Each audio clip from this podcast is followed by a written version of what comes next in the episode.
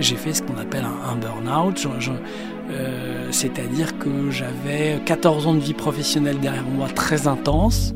Les années M6 ont été folles. J'ai produit 450 prime time. J'ai lancé Love Story, mais aussi Popstar, Nouvelle Star, euh, Pékin Express, Bachelor. Je pense que j'ai trop travaillé dans ces années-là. Bonjour à tous, bienvenue dans la méthode des patrons. L'objectif de ce podcast, vous partager les astuces des plus grands chefs d'entreprise du pays. Comment font-ils pour s'organiser, pour gérer le stress? Quelles sont leurs habitudes? Ils s'ouvrent dans ce podcast pour vous donner le meilleur et vous permettre de faire avancer au mieux votre carrière. Aujourd'hui, je reçois Louis-Alexis de Gemini, directeur général de Deezer France de 2015 à 2022, désormais à la tête de la maison Gemini Conseil et Création, qui conseille des grands dirigeants euh, d'entreprise. Louis-Alexis, bonjour. Bonjour. Euh, pour compléter euh, cette introduction, ce que je vous propose, c'est qu'on fasse un petit questionnaire pour que les auditeurs puissent vous découvrir. On va commencer déjà par votre lieu de naissance. Je suis parisien, né dans le 12e. Votre âge? J'ai 52 ans aujourd'hui. Euh, les études que vous avez faites alors j'ai étudié euh, au lycée Janson de Sailly, puis j'ai fait ma prépa HEC là-bas. J'ai intégré HEC en 1990 et après j'ai eu une bourse pour aller étudier aux États-Unis à l'université de Columbia, à l'université aussi euh, de Barcelone, à l'ESAD. Et puis j'ai eu d'autres d'autres formations, notamment un, un, programme de management exécutif à la Harvard Business School euh, il y a quelques années. les entreprises dans lesquelles vous avez travaillé, qu'on comprenne bien ce que vous avez fait précédemment. Alors j'ai commencé ma carrière dans la finance à New York, je travaillais pour la Société Générale, j'étais analyste financier. Puis je suis rentré en France travailler au sein du groupe Hachette Philippe Hakim, occupé de magazines de presse en tant qu'éditeur. Avec Thierry Ardisson Avec notamment Thierry Ardisson, absolument, qui avait créé un groupe de presse à l'époque. Puis j'ai rejoint le groupe M6 en 1997, où j'ai passé dix années, en commençant par créer une chaîne musicale, puis en devenant directeur des programmes musique euh, et divertissement de, de, la, de la grande chaîne M6. Après ces dix années chez M6, j'ai passé deux ans chez Lagardère pour créer Lagardère Entertainment, qui réunissait toutes les sociétés de production du groupe. Puis je suis devenu entrepreneur pendant 7 ans. J'ai créé A2G Studio, ma propre société, où j'ai produit des émissions de télévision, euh, notamment en Chine et au Brésil, et pas mal de films institutionnels en France, jusqu'à devenir directeur général de Deezer France en 2015 jusqu'en 2022. Votre passion en dehors du travail? C'est la musique et mes enfants. Euh, dernière question, la plus belle fiche de paye que vous ayez eue? Qu'est-ce que. Alors, une fiche de paye, c'est jamais très très beau. Qu'est-ce que vous voulez dire par très belle? La, la, plus élevée, on va dire. Non, vous n'êtes pas obligé de répondre. Non, je répondrai pas à cette question. Pas de souci. Alors maintenant qu'on vous connaît euh, un peu mieux avec ce, petit questionnaire, on va parler euh, organisation. Quand vous étiez euh, directeur général de Deezer France, comment s'organisaient vos journées, vos semaines, voire davantage? Alors, la question est très vaste. Pour, les journées, euh, elle par un transport le matin et le soir, puisque j'y allais au, bureau en voiture et en train jusqu'à la gare Saint-Lazare, qui étaient des moments de décompression et d'introspection qui, qui me faisaient beaucoup de bien entre chez moi et le travail. Les journées, après, elles ressemblent, j'ai presque envie de dire un peu malheureusement, à la journée de beaucoup de personnes, qu'on soit dirigeant ou pas. C'est une succession de meetings, de calls, de Zoom, puisque j'ai vécu aussi la période du Covid, euh, de déjeuners d'affaires, et, et, donc une sorte d'enchaînement permanent de sollicitations avec beaucoup de gens autour de moi. Une de mes problématiques dans mes journées, c'était de trouver des temps de respiration individuelle dans mon bureau pour pouvoir réfléchir et pour pouvoir euh, soit répondre à des mails importants par euh, euh, des arguments structurés, soit pour préparer des présentations. Donc il y, y, a cette bataille un peu permanente entre le management et la stratégie, entre animer les équipes et aussi les devoirs de communication interne à une entreprise et le besoin de réfléchir et de se poser. Ça, je pense que c'est le problème et l'enjeu de, beaucoup de dirigeants.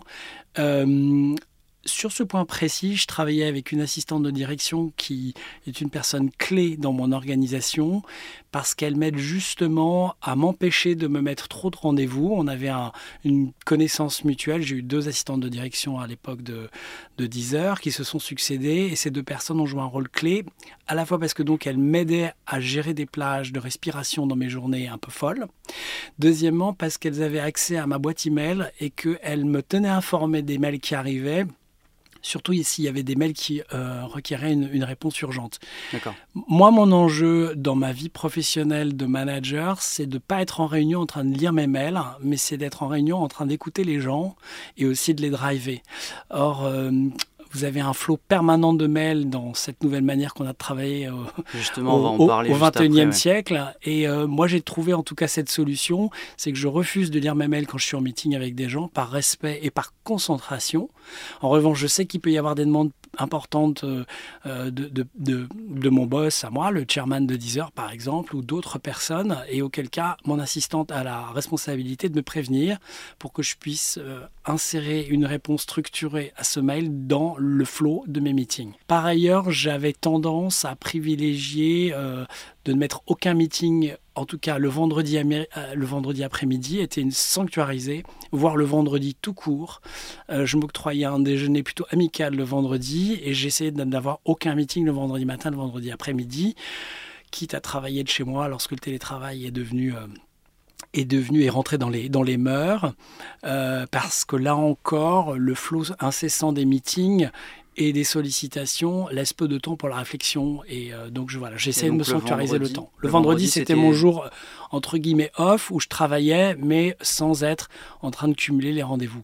C'est mm. aussi une question d'hygiène personnelle, c'est-à-dire qu'enchaîner les rendez-vous, c'est enchaîner les prises de parole, c'est fatigant, ça utilise beaucoup d'énergie. Si à un moment on doit se poser, moi, c'était mon vendredi, je pouvais faire encore une fois de la stratégie, euh, prendre, des, prendre des décisions importantes même si j'en prenais tous les jours, et puis surtout voilà, réfléchir à la semaine d'après et au mois d'après. J'ai pas un planning euh, mensuel, même si évidemment les voyages sont eux prévus plus d'un mois à l'avance. Donc c'est principalement les, déplacements internationaux qui, euh, qui, moi, étaient prévus un mois ou deux mois à l'avance. Pour le reste, euh, euh, il y a les rendez-vous fixes et puis il y a une certaine flexibilité en fonction de l'actualité et des urgences du moment. Quand on gère une entreprise comme Deezer, qui est une entreprise mondiale, est-ce qu'on a encore le temps pour dormir ou est-ce qu'on est tout le temps stressé à courir après le temps? Alors, dormir, je crois que c'est fondamental, sinon on devient très rapidement inopérationnel. Euh, me concernant, euh, donc le sommeil est clé. Après, il y a deux aspects dans mon sommeil. Le premier, c'est que j'ai la chance d'élever euh, trois voire quatre enfants seuls et donc j'ai tendance à limiter au maximum les obligations sociales le soir parce que je veux dîner avec mes enfants. Donc ma manière de protéger mon sommeil indirectement venait de mon hygiène de vie familiale, c'est-à-dire que pour dîner avec mes enfants, je suis à 20h au maximum 20h30 chez moi. Et à 22h, j'ai une certaine liberté, soit pour relire des emails, soit tout simplement pour lire un bouquin. Mais je ne suis pas en train de courir les dîners en ville. Alors, euh, il y a du plus et il y a du moins, mais moi, c'est le choix que j'ai fait. Donc, ça a sanctuarisé relativement mon sommeil. Euh, de l'autre côté, j'ai une passion qui est la musique, et donc souvent c'est la nuit que j'en faisais, donc c'est là où je reniais sur mon sommeil entre 22h30 et 1h du matin. C'est que bah, quand j'avais vraiment envie de créer, parce que c'est aussi un processus pour moi de, de, cathartique, je dirais, qui me permet de, de, me faire du bien mentalement, émotionnellement, à côté de la pression que j'ai dans les journées. Euh, bah, là, je pouvais renier un peu sur mon sommeil, mais euh, ce que je faisais entre et vous avez le temps d'en faire justement. Ouais, je, me donne le temps. Alors, c'est une hygiène de vie personnelle euh, la création, moi, est mon moyen de gérer euh, le stress et l'attention. Chacun a ses outils. Il y en a qui font peut-être du, jardinage ou, des maquettes. Moi, je, crée de la musique. Euh, et donc je crée de la musique à deux moments qui sont dans éventuellement les transports parce que j'ai des outils qui me permettent de faire la musique sur mon ordinateur.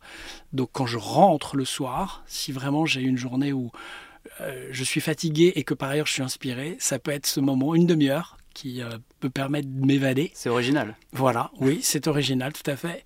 Et l'autre moment, c'est entre 22h30 et 1h du matin, où à un moment, je peux me dire, là, ce soir, je vais m'évader, je vais pas regarder un film, une série ou lire un livre, je vais, euh, je vais simplement euh, voilà, créer pour me faire du bien.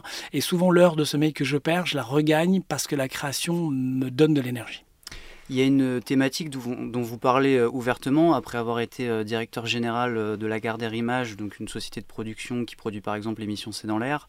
vous avez une période de moins bien, on peut dire de burn-out ou... Oui, alors c'est pas une période. Oui, après la Gardère Image qui s'appelle aujourd'hui la Gardère Entertainment, j'ai eu un. Oui, j'ai fait ce qu'on appelle un burn-out. Euh, c'est-à-dire que j'avais 14 ans de vie professionnelle derrière moi très intense. Les années M6 ont été folles. J'ai produit 450 prime time. J'ai lancé Love Story, mais aussi Popstar, Nouvelle Star, euh, Pékin Express, Bachelor. Je pense que j'ai trop travaillé dans ces années-là. Et en plus, la mission qu'on m'a confiée chez Lagardère était très, très ardue, puisqu'il fallait euh, restructurer des sociétés de production dans un environnement complexe.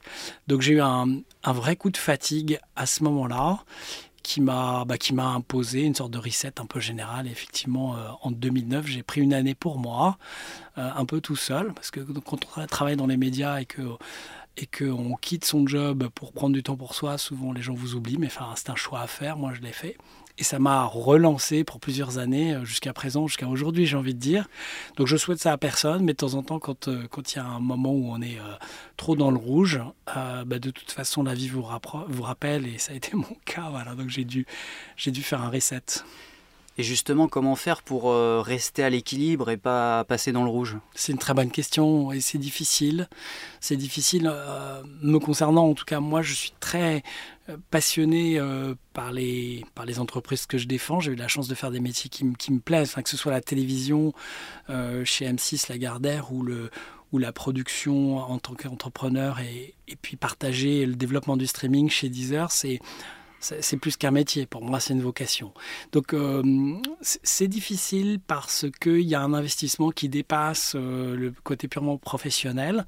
Je pense que ça donne un résultat souvent meilleur parce que la performance, ma performance, je pense, est meilleure parce que j'y suis très investi, mais c'est aussi parfois euh, euh, pas forcément toujours dans mon intérêt de personne parce que bah, déjà quand on sépare euh, d'une boîte, on, a, on, est un peu en souffrance, hein, c'est difficile, et puis parfois peut-être que j'y mets trop de moi-même mais je n'ai pas encore trouvé un moyen d'avoir euh, cette froideur ou cette distance que certains réussissent à avoir. Euh, mais ça m'a aussi euh, permis de faire des choses un peu hors du commun parce que j'ai eu la chance de, gérer des projets qui sont hors du commun. Donc voilà, j'étais peut-être cette bonne personne-là au bon endroit, mais c'est pas toujours facile à vivre. Et si vous avez un conseil à donner peut-être aux personnes qui écoutent et qui, elles, cherchent l'équilibre, est-ce que vous en avez un ou finalement est-ce que vous n'en avez pas forcément un et c'est pas facile de trouver le bon équilibre? Euh, J'ai pas de conseil à donner. Le seul finalement peut-être, c'est de s'écouter soi-même. Soit on a envie d'avoir justement ce recul professionnel euh, et faire un métier, puis après rentrer chez soi et, penser à autre chose. Mais à ce moment-là, il vaut mieux pas avoir l'ambition d'être directeur général d'une entreprise parce que c'est difficile de couper quand on rentre chez soi. Euh, soit on embrasse la cause, entre guillemets, et ça veut dire qu'il y a un certain nombre de sacrifices personnels à faire, il faut le savoir, et être prêt à le faire. Et après, pour finir, bah, essayer de trouver au moins l'équilibre familial qui sous-tend l'équilibre psychologique qui permet d'être bon. Je pense que pour être, bon dans son travail en tant que dirigeant d'entreprise, euh, c'est important de se sentir bien à la maison pour qu'on n'ait pas que ça dans la vie et que la famille soit aussi cette autre dimension qui nous permet d'être équilibré. Alors maintenant, on va parler de l'entourage, les personnes qui sont euh, autour de vous. Vous avez fondé, euh, comment dire, M6 Music, vous avez produit euh, Love Story, Fréquence Star, et vous avez dû travailler avec des équipes. Comment vous avez choisi les personnes avec qui vous avez travaillé dans ces projets-là? Comment, comment ça se passe? Soit on trouve des gens et on essaie de bosser avec eux, ce qui est ma philosophie. Après, si on n'arrive pas à s'entendre, ben, on se sépare, deuxième étape. Et en parallèle, ben, essayer de, faire les recrutements les plus judicieux possibles. Là, c'est vraiment un travail avec la DRH, c'est un travail avec euh, son équipe rapprochée, soi-même, ben, de, de, voir des gens. Donc moi, j'ai souvent cultivé l'idée de voir des gens, même sans chercher de nouveaux collaborateurs, pour avoir un vivier de talent si j'avais besoin d'appeler quelqu'un à un instant T. Ça, c'est vraiment euh, important. Et quelle euh, qualité vous cherchez chez la personne? Est-ce que c'est une qualité en particulier euh, ou Bien sûr, bien sûr, il y a des qualités. Alors, les qualités, la première, je, avec le temps, je vous aurais peut-être pas dit ça il y, a, il y a 20 ans, maintenant que j'ai plus de 50 ans, euh, d'abord, c'est la confiance. Euh, dans des univers, en tout cas, a fortiori de, haute responsabilité, être entouré de gens qui en ont pleinement confiance, c'est clé, parce qu'on ne peut pas se retourner en permanence derrière pour voir si, un, le travail est fait, et si, deux, euh, les gens vous, vous savonnent la planche ou au contraire sont avec vous. Donc j'ai toujours mis euh, beaucoup d'importance à, la, capacité d'une personne à être dans un esprit d'équipe, de solidarité et de confiance avec moi. Je, me suis, je me suis trompé quelques fois dans ma vie où j'ai découvert que des collaborateurs très proches n'étaient pas des gens de Et là, bah, je, m'en suis séparé. Et euh, plus, que, tout, je pense que c'est le critère numéro un. Évidemment, le deuxième critère, après, c'est la compétence. Euh, c'est bien la confiance, mais la compétence est requise pour qu'il y ait de la performance. Moi, je considère que mon métier a toujours été d'être dans la performance, soit d'avoir de, bonnes audiences, développer le chiffre d'affaires des entreprises que, que j'ai dirigées et par ailleurs essayer de faire en sorte que les gens y soient heureux. Donc ça, ça requiert euh, des compétences, les miennes, mais aussi évidemment celles de mon équipe rapprochée. Euh, ça, c'est la deuxième chose. Et puis, et puis après, je dirais le côté positif. Euh, c'est très important pour moi d'être dans un univers où les gens sont heureux, euh, heureux de ce qu'ils font et ont la même motivation que moi à faire en sorte que ce qu'on a à faire marcher fonctionne. J'ai à cœur de connaître parfaitement les métiers que je fais et donc d'être capable de mettre à chaque poste des gens très bons et de voir s'ils vont ou s'ils vont pas. Ça requiert un investissement de ma part important, mais il n'y a que comme ça que moi je, je fonctionne.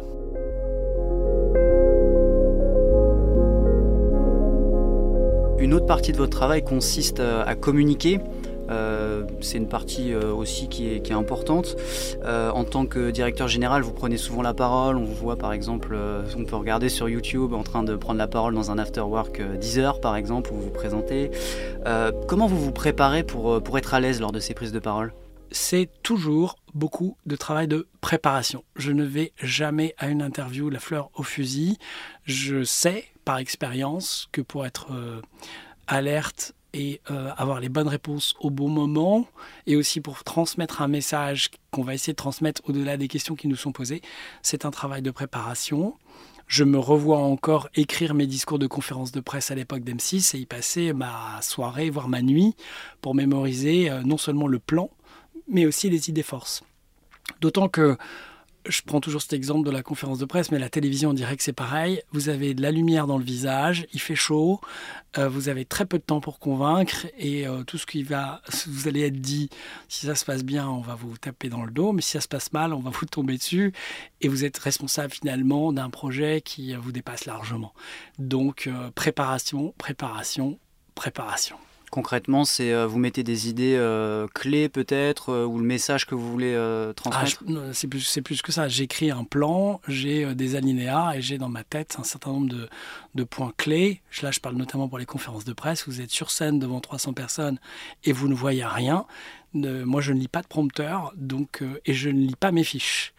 Donc ça, c'est l'autre élément, c'est que j'essaie d'être le plus naturel possible et d'emmener mon audience avec moi. Donc euh, c'est presque un travail de, comédien. Donc je, mémorise et je travaille et je répète ce que je vais dire. Dans les interviews à la télévision, je, suis très concentré sur les questions qui me sont posées comme les vôtres en ce moment pour euh, pouvoir amener euh, la bonne réponse au service des intérêts que je défends. Parfois les journalistes veulent vous piéger, c'est leur boulot et c'est très bien, et chacun fait le sien. Donc euh, ça requiert une bonne concentration pour ne pas glisser. Et pour, euh, par exemple, je me refuse toujours de commenter euh, l'actualité de mes concurrents ou de les critiquer. Ça me paraît totalement, là c'est une règle d'or chez moi. C'est pas toujours... En tout cas, ne pas critiquer, ne pas parler de mes concurrents, c'est une règle d'or, sauf pour en dire du bien.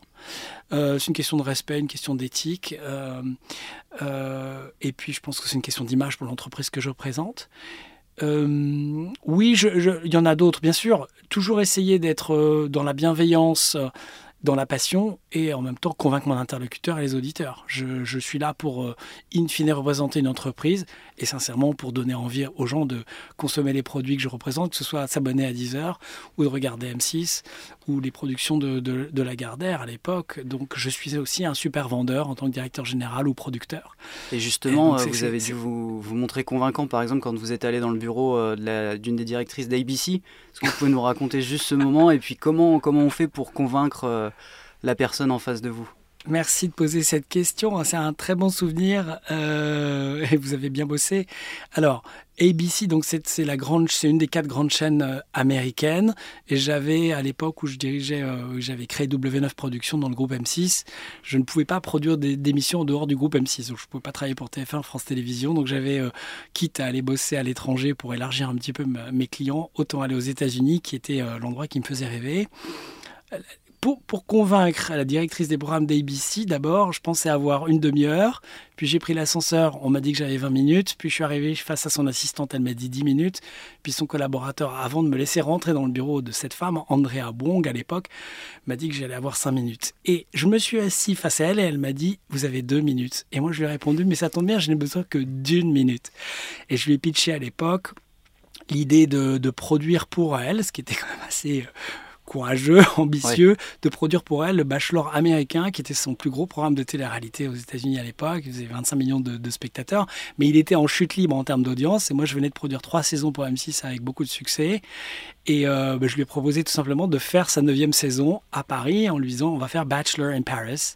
Vous venez avec votre casting, je m'occupe du reste. Et, euh, elle m'a dit on le fait. Elle m'a dit on le fait en 30 secondes à l'américaine. Et vous aviez fait 14 euh, heures d'avion J'avais fait 14 heures d'avion et j'avais un collaborateur génial qui m'avait dégoté le rendez-vous. Et puis surtout j'étais aux États-Unis où quand on appelle pour avoir un rendez-vous, si on a un peu de pédigré, on a le rendez-vous, ce qui n'est pas toujours le cas dans d'autres pays. Donc voilà, ça c'est le rêve américain vécu au premier degré. Après, la production s'est très bien passée. Il y a eu d'autres soucis. Disons qu'en tout cas, pour faire du business aux États-Unis, il faut, faut, faire attention. Mais j'ai eu le rendez-vous et j'ai eu la chance de pouvoir la convaincre en, très peu de temps. Mais ça, c'était parce qu'il y avait eu énormément de travail en amont. J'avais identifié son problème. Elle avait un besoin et moi, je pouvais l'aider à résoudre son problème. Je crois que les ventes, c'est comme ça qu'on les fait. C'est pas en débarquant, en ayant juste un truc vendre. C'est on doit résoudre le problème de euh, la personne qui est en face de soi.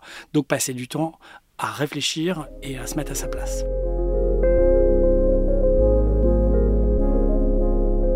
Il y a une, autre forme de, communication, c'est la négociation. Euh, vous avez dû en faire euh, à 10 heures en particulier avec les majors de la musique. Euh, est-ce que vous avez un conseil à donner? Est-ce que vous avez une méthode pour bien négocier? Une, bonne négociation, c'est un petit peu ce que je vous ai dit tout à l'heure pour Andrea Wong chez ABC, c'est de comprendre le problème de l'autre et non pas simplement d'essayer de vendre en push ce qu'on veut vendre, mais d'amener ce qu'on veut vendre comme une solution au problème qu'ont vos potentiels partenaires. Ça requiert d'être aussi dans l'humilité, l'écoute, et même si vous avez un très beau projet, un très beau produit comme Deezer, ne pas arriver en terrain conquis. Mais bien au contraire, plutôt être conscient qu'en fait une négociation, c'est aussi demander à l'autre de, de s'aider à réussir. Euh, j'en ai vraiment particulièrement conscience et j'ai beaucoup aimé les négociations que j'ai pu mener euh, avec Orange, avec SFR, avec la FNAC. Alors j'espère qu'ils l'ont ressenti comme moi, mais je suis jamais arrivé en terrain conquis, conquis et j'avais conscience de l'importance de l'aide que pouvaient m'amener euh, les partenaires. Donc je pense qu'une négociation, en tout cas là j'avais 45 ans et plus, c'est d'abord un échange et c'est d'essayer de trouver un point d'équilibre entre les deux parties où chacun ressort euh, vainqueur. C'est certainement pas d'essayer de faire avaler à l'autre euh, ce qu'on veut vendre à tout prix, ou alors euh, c'est parce qu'on a des moyens de, pression, mais moi ça ne m'intéresse plus la pression, j'en ai plus envie et j'ai pas envie de l'exercer pendant mes négociations. Donc c'est une discussion de gré à gré qui doit aboutir à quelque chose de positif. Mais là où vraiment je trouve que j'avais euh, mûri et j'ai essayé d'apporter ça aux équipes de Deezer, c'est de respecter vraiment la partie adverse et de ne jamais considérer que c'est, c'est les autres qui ont besoin de nous, mais, mais on a autant besoin les uns que les autres. Ça, si j'ai un conseil à donner, c'est celui-là. Ouais. Et est-ce que ça s'apprend ou est-ce que c'est l'expérience qui fait que... Moi, j'ai jamais appris à négocier. On n'apprend pas ça dans les écoles de commerce. Je pense qu'on se forme avec le temps. Et puis la vie nous, nous, nous, nous apprend aussi beaucoup de choses. Donc, euh, en tout cas, là, je, je, me suis découvert des capacités de négociation qui, je pense, étaient euh, fortes parce qu'elles s'appuyaient pas que sur mes convictions, mais vraiment sur une vraie capacité d'écoute et de compréhension du besoin de l'autre. Euh, toujours dans la communication, on en parlait au début euh, de ce podcast, il y a des notifications, des appels, euh, n'importe qui en reçoit énormément toute la journée. J'imagine quand on est directeur général, on doit en avoir encore plus. Comment on fait pour gérer tout ça? Vous, vous, y avez répondu un peu tout à l'heure grâce à votre assistant de direction, mais est-ce qu'il y a d'autres solutions? Oui, il y a d'autres solutions. C'est de ne pas être esclave de son téléphone portable, ni de son ordinateur. Par exemple, euh, je me souviens, alors ça, dépend des générations, mais quand je suis arrivé chez Deezer, je me suis retrouvé dans des réunions avec 10, euh, 15 personnes où tous les ordinateurs étaient ouverts pendant que je parlais et où je voyais très bien les gens en train de vérifier leur mail ou leur Slack pendant que je parlais. Euh, ça, c'est totalement horripilant et extrêmement mal élevé. Donc, on en est venu très rapidement à fermer les ordinateurs pendant les réunions. Et les portables, c'est un peu la même plaie. Donc, c'est le portable posé avec l'écran vers le bas en tout cas me concernant moi, je ne rentre jamais dans une réunion avec un, ordinateur ou un téléphone ouvert parce que sinon euh, je vais pas être bon dans la réunion, je vais pas écouter ce qu'on me dit et j'ai besoin de prendre des décisions et d'aller vite. Donc euh, c'est un vrai sujet parce que donc je dois gérer les mails, les WhatsApp, euh, les, les messages de toutes parts entre les réunions. Et c'est là où je peux gérer les SMS, les WhatsApp. D'ailleurs, euh, à terme, je disais à mes collaborateurs, arrêtez de m'envoyer un WhatsApp, je veux même plus de Slack. Si, soit vous avez une urgence, vous venez me voir d'abord, arrêtez les messages. Vous descendez trois, étages. Deuxièmement, s'il y a une autre urgence, c'est SMS. Cela, je les check toutes les euh, dès que je peux, donc entre les réunions. Et évidemment les mails, je check les, les, les mails qui rentrent, mais soyez très très clair dans vos objets. Et si c'est urgent, vous le mettez dans l'objet. Ça, c'est un énorme sujet, c'est les objets des mails. C'est-à-dire, si l'objet n'est pas clair, je ne lis pas. Donc tant pis. Euh, parce que, euh, encore une fois, je ne lis pas mes mails pendant les meetings, je les lis entre, donc ça doit aller vite. Et en dehors des meetings, est-ce que comment vous le gérez? Par exemple, le week-end, le soir, euh, ça peut être vite, ça peut vite vous emprisonner, non? Ah, Je refuse. Donc je ne lis pas mes mails ni le soir ni le week-end. ils seront traités le lundi matin.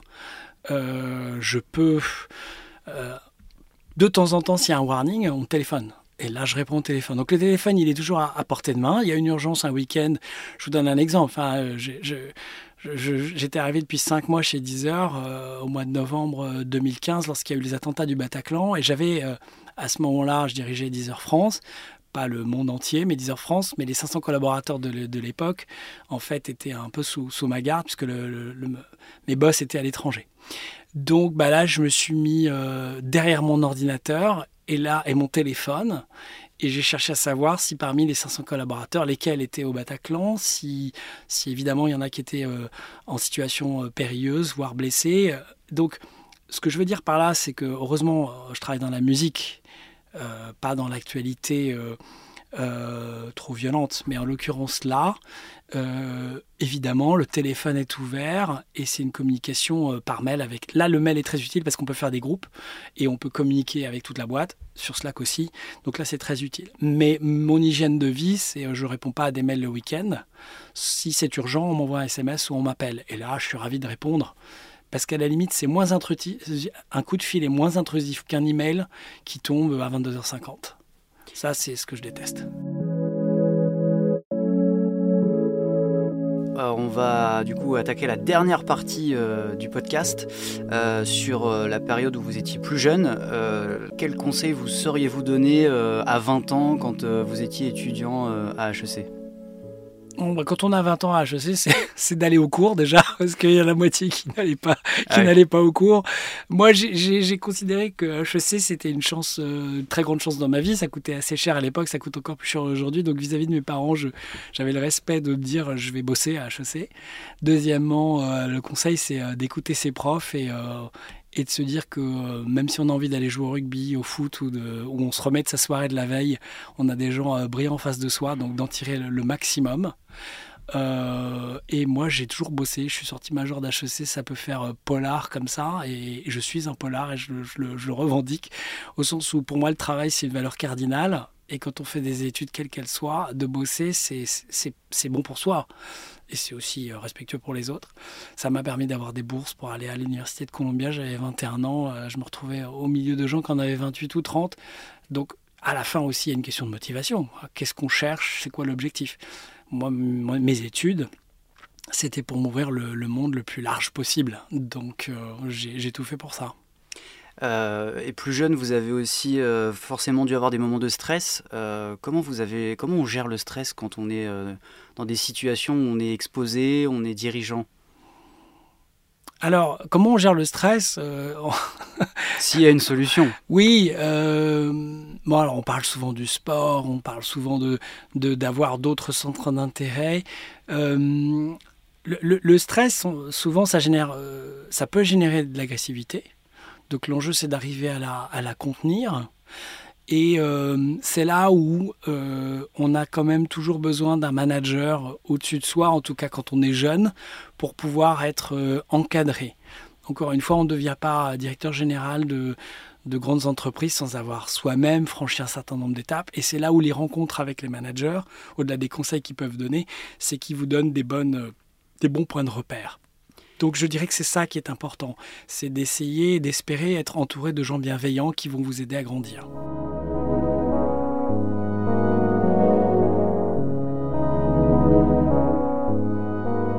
Pour finir, est-ce que vous pouvez nous partager euh, le livre qui vous a aidé dans votre carrière s'il y en a un? Depuis quelques années, et surtout ces deux, trois dernières années, mon livre de chevet de management est le livre de, de Marc Aurel et euh, d'Épictète. Marc Aurel qui s'appelle euh, Penser pour moi-même. Donc c'est un très grand empereur romain qui est aussi philosophe, qui a été élevé par les plus grands penseurs de son temps et qui euh, est stoïcien et qui m'a permis de, de vraiment d'apprécier certaines de ses maximes, de ses valeurs, de son comportement, que ce soit sur le champ de bataille ou, ou au sein même des instances dirigeantes de, l'Empire à l'époque. Marc Aurèle est un homme très inspirant. Euh, c'est assez rare de trouver un empereur romain qui est aussi philosophe. Et euh, en tout cas, moi, en tant que manager, le stoïcisme m'aide énormément euh, dans euh, le recul que je peux prendre par rapport à ce que je vis au quotidien. Les stoïciens sont des gens qui ne sont pas justement stoïques, mais qui sont capables de faire la part des choses entre ce qui dépend d'eux et ce qui ne dépend pas d'eux. Et quand toute la journée vous avez des problèmes à gérer, c'est bien de savoir qu'à un certain moment, ben, les problèmes qui ne sont pas les vôtres, et un, vous ne les gérez pas, ou si vous les gérez, vous faites au mieux sans culpabiliser. Ultime question, Louis-Alexis de Gemini, c'est quoi un patron pour vous? C'est un être humain passionné, qui sait emmener euh, des équipes euh, derrière lui au service d'un projet d'entreprise, souvent un, produit à vendre, qu'il soit matériel ou immatériel. Donc c'est le sens du commerce, la compréhension de ses clients et euh, le leadership avec de très bonnes équipes. C'est un, une extraordinaire aventure humaine que d'être un, dirigeant. C'est pour ça qu'on est à la fois, je, je pense tous passionnant, passionné, bien payé, parce que c'est aussi euh, bah, des responsabilités très lourdes.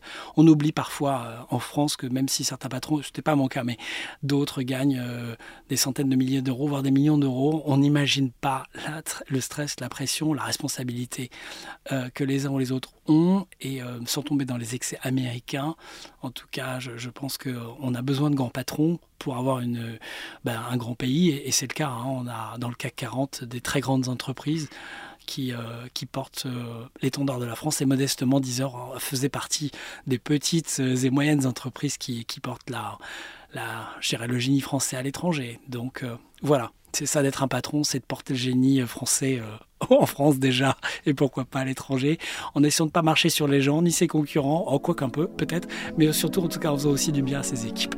Merci beaucoup Louis-Alexis de Gemini. Merci. Et merci à vous d'avoir écouté la méthode des patrons. N'hésitez pas à recommander ce podcast autour de vous et à le partager. À très vite.